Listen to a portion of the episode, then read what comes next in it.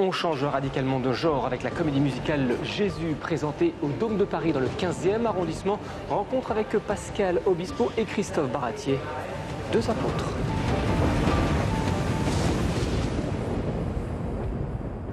Jésus, euh, tout le monde connaît, euh, mais quel est votre Jésus? C'est l'homme de Dieu ou l'homme? Ce qu'on a voulu raconter, c'était les trois dernières années de sa vie. On se rend compte que c'est, pardon, hein, c'est quand même le Nouveau Testament, mais c'est un scénario extraordinaire. On ne pouvait pas faire mieux. J'entends déjà claquer le fouet et d'étaler mes amis traîtres. Alors, est-ce que c'est pas osé aujourd'hui que de parler de religion? On ne parle pas de Dieu dans le spectacle du tout. On parle de quelqu'un qui se prend, qui prétend être le Fils de Et Dieu. que tout ça n'arrive pas. C'est un spectacle aussi spirituel, euh, bon voilà. Pas religieux, mais spirituel. Exactement. Voilà, c'est ça. Et multiconfessionnel.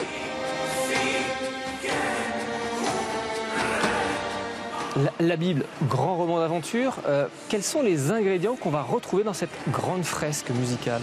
Je- J'ai pas fait une musique orientale, j'ai j'ai donné des climats, un esprit qui, qui nous emmène là-bas et qui nous porte euh, euh, en Mésopotamie. Accueillir soi-même le pardon, savoir pardonner. Voir un Jésus ensanglanté, bon, c'est pas l'idée de, de ce spectacle. L'idée vraiment, c'est de raconter l'histoire la plus simple possible, avec les choses qui sont plausibles, euh, les plus plausibles, enfin en tout cas pour ceux qui ne sont pas euh, des gens avertis. Cependant, on n'évite pas la crucifixion. Ah bah non, non ça mais elle n'est pas montrée de Oui, manière qu'on pourrait, voilà. s'y attendre avec quelqu'un, avec du sang, avec des choses comme ça. C'est comme les miracles sont révélés, mais d'une autre façon.